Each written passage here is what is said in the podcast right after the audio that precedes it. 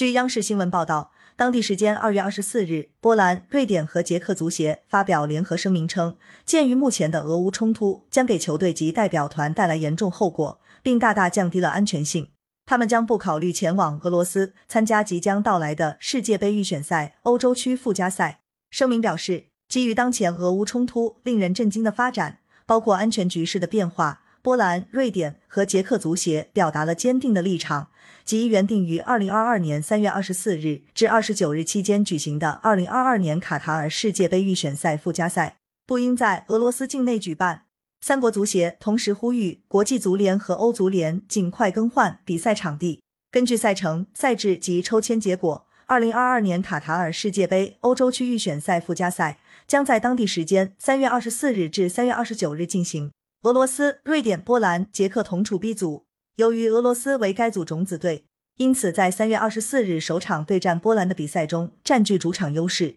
若俄罗斯首轮击败波兰，则第二轮面对瑞典和捷克之间的胜者时，俄罗斯也将是主场作战。